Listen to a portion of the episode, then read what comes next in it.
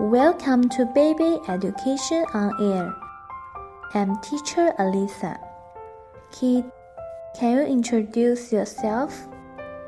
Hi, I'm Barbie. Hello, my name is Gary. Dear kids, which pet do you like best? I like a cat. I like a dog.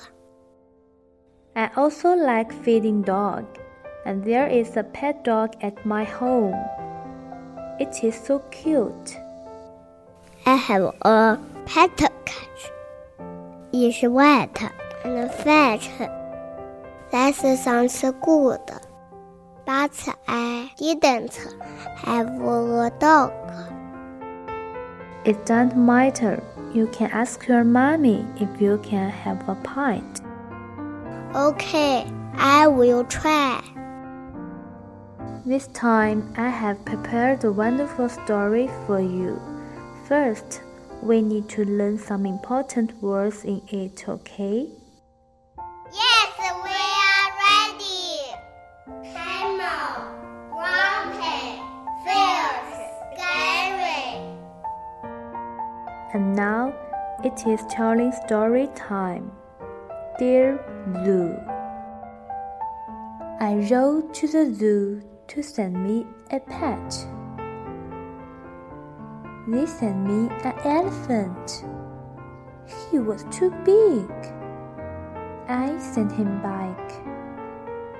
So they sent me a giraffe. He was too tall. I sent him back. So they sent me a lion. He was too fierce. I sent him back. So they sent me a camel. He was too grumpy. I sent him back. So they sent me a snake. He was too scary. I sent him back. So they sent me a monkey. He was too naughty. I sent him back. So they sent me a frog. He was too jumpy. I sent him back.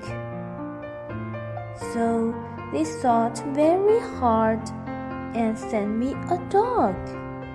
He was perfect. I kept him. Thanks for listening. I am teacher Alisa. I'm Bobby. I'm Gary. See you next time.